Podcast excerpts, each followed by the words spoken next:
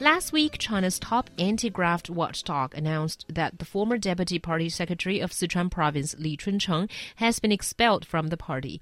Aside from the usual reasons of accepting huge bribes and abusing power, Li was also accused for his indulgence in feudalistic superstitious activities, quote unquote. And as a matter of fact, Li is not the only government officials who believe in fortune tellings and that kind of thing. So, do you think it's a big problem? Why is it that we find a lot of corrupt officials also happen to be superstitious? Well, I think it's really funny, first of all, when Xiaohua said, um, aside from the usual reasons of accepting huge bribes and abusing power, and there's now superstitious right. activities involved as well. And I think uh, superstitious activities with uh, the participation of some of our government officials has become uh, more or less of a trend to some extent. So let's get back to Li Chuncheng first. Uh, this time, according to the Central Commission for Discipline Inspection, Li, Ch- Li Chuncheng's feudalistic superstitious activities have caused, here I quote, massive losses of state finances. So this 56 year old, he spent tens of millions of yuan consulting a feng shui master when moving his family's ancestral tomb. And he's not the first, nor does it seem to be the last superstitious official in China. In 2007, a report found that more than half of the county level um, Communist Party officials in China they believe in fortune telling, face reading, astrology, and dream interpret- interpreting. So these are some of the things that I think only very, very insecure people would turn to um, to fill the void, I think, in their hearts and in their minds. Yeah, I mean, I, I question quite a few things about about this case. Number one, why is it that you know being superstitious is somehow you know uh, a reason to be expelled expelled from the party or, or even a crime? Um, number two, if we look at this um, this feng shui master, uh, to me, it's, it seems that he is actually more than he seems to be.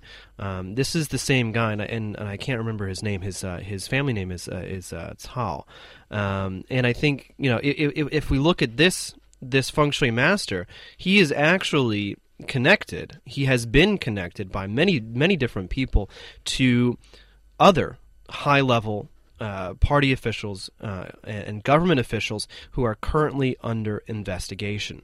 Um, and so I think that if we look at quite a few of these examples, we'll find that a lot of it, I mean, in some cases, yes, it might be, you know, a guilty conscience, but I mean, if you're if you're going to be that corrupt, and if you're going to be abusing your power that much, honestly, I don't really think that you're going to have that much of a guilty conscience. Number two, I mean, we're looking we're looking at people, these feng shui masters, these these uh, astrologers, these these Taoists, who are connected to so many other powerful people.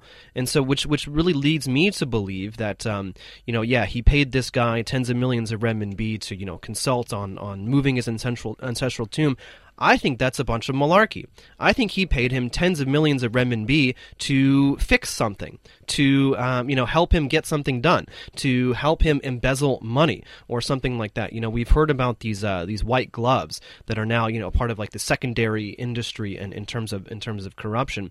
And I would not be surprised if more of these qigong masters, Taoist masters, feng shui masters, if if we actually do some real investigation into them, that they are more about um, you know connecting power powerful people to powerful people, helping them uh, fix problems that they might have, whether it's you know telling a journalist to shut up or whether it's uh, getting their money out out of the country, uh, and and actually less to do with real superstition. I think actually it's quite different that those uh, cases could be involved with what John was talking about, but also I think um, the uh, little survey that I just quoted earlier, I think it shows that it's more than just a couple of people or a handful of people that believe in these kind of things. Mm. And I mm. think that is in a way, a bigger problem. Yeah, and also I think the fact that uh, these feng shui masters or uh, you know fortune tellers can be fixers, uh, the reason that why they know so many people is because you know people go to them and they have the access to high and powerful officials. I don't know. I mean, you know, I, I can go I can go down the street to uh, to a place to get a foot massage, and I guarantee you,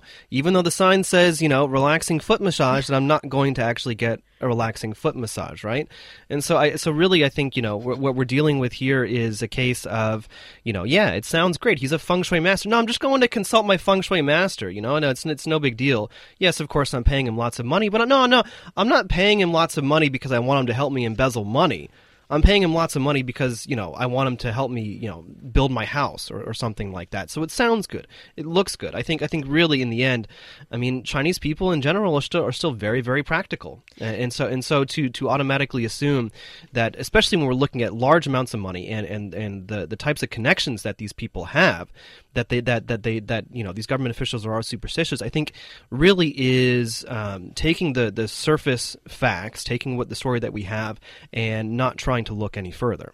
Yeah, I believe that there must be cases, as what John has said, because you know there have been supporting uh, examples as well. But also, I think there must be other cases where those officials, especially I guess county, township level officials, because you know they were grassroots officials and they were probably you know they used to be farmers and. Uh, they were probably the ones that had faith in some of these things. And there are examples of, say, an officials changing the route of a national highway and build a bridge because someone told him that uh, there was a bridge missing in his fate. Or because his friend of a friend of a friend was built bridges and he wanted to and he wanted to do a favor for for this guy. And so instead of building a regular road he did, he built a bridge. I mean come on. There there are i think more reasonable explanations for for the use of some of this money. But i think you can't underestimate um, you know, a person's the power of superstition. uh, no, the uh, power of conscience. I think. Because for some of these people, yes, I mean, it doesn't seem like they're going to stop what they're doing, but it's rather like, you know, when Christians pay indulgence so they can spend a longer time in uh, purgatory. A shorter time in purgatory. Uh, yeah, sorry. a shorter time, excuse me. But you get the point. You, so and, and, I think it, you, you know. can't actually do that anymore. That was a practice in the 15 and 1600s. Mm but it was hugely popular. People bought into it. My point yeah, here 400 years ago. Well, we're still talking about people, right? You can't just say that people are just, they don't feel anything about it. And I think we're not just talking about some of these um, bigger people. What about, you know, the, uh, in comparison, more widespread just belief in such things that it can give you a sense of security? Because I guess um, sometimes um, on your career path, um, you do things, and there are so many unpredictable factors. And, it, you know, how is it for people to hold on to something these days? It could be this, you know, superstition, actually. Right. Although, you know, Communist Party members are supposed to be atheists here, right? Right. And I well, guess the. But also, I mean, superstition is, isn't a religion. A- atheism literally speaking, just means that you do not believe in a higher power. Mm. You do not believe in a god or, or some kind of uh, you know greater force behind uh, the way that the, the, the earth moves or whatever. Um, and who's to say that, that that Taoism or, or feng shui? I mean, Taoism certainly not. The way it's used sometimes, yes, but I mean, Taoism, no, it's not. That's not superstition. Uh, feng shui, I don't know. I mean, maybe I mean it could it could cons- be considered, but I mean, if you look at TCM, I mean, some pr- the principles of TCM in some in some cases especially homeopathy, could is, is considered superstitious by some. Um, and so to say that we, if, if we look at some of these cases again, I mean, uh, it's it's difficult to to say whether or not we can actually call this superstition or not. Yeah, I, and I think the point of this is, you know, in my view, it's not the superstitions or whatever mm-hmm. pseudoscience mm. that is to blame for these officials being corrupt. It's rather because these people were corrupt in the first place that they were willing to, you know, either donate money to these people fortune tellers or build a bridge to avert a bad fortune or whatever it is. You know, the, the corruption comes first, and then it happens that they happen to be superstitious and believe in something, and then they showered public money onto these things. Yes, and these people are being uh, removed or suspended not because of superstition, but because they are use, causing huge losses of state finance. And so here is the bigger problem here. And so, how come they have the power to um, be able to pour the money in to such projects that are just doesn't make any sense for anybody to to you know just have a detailed look at these projects.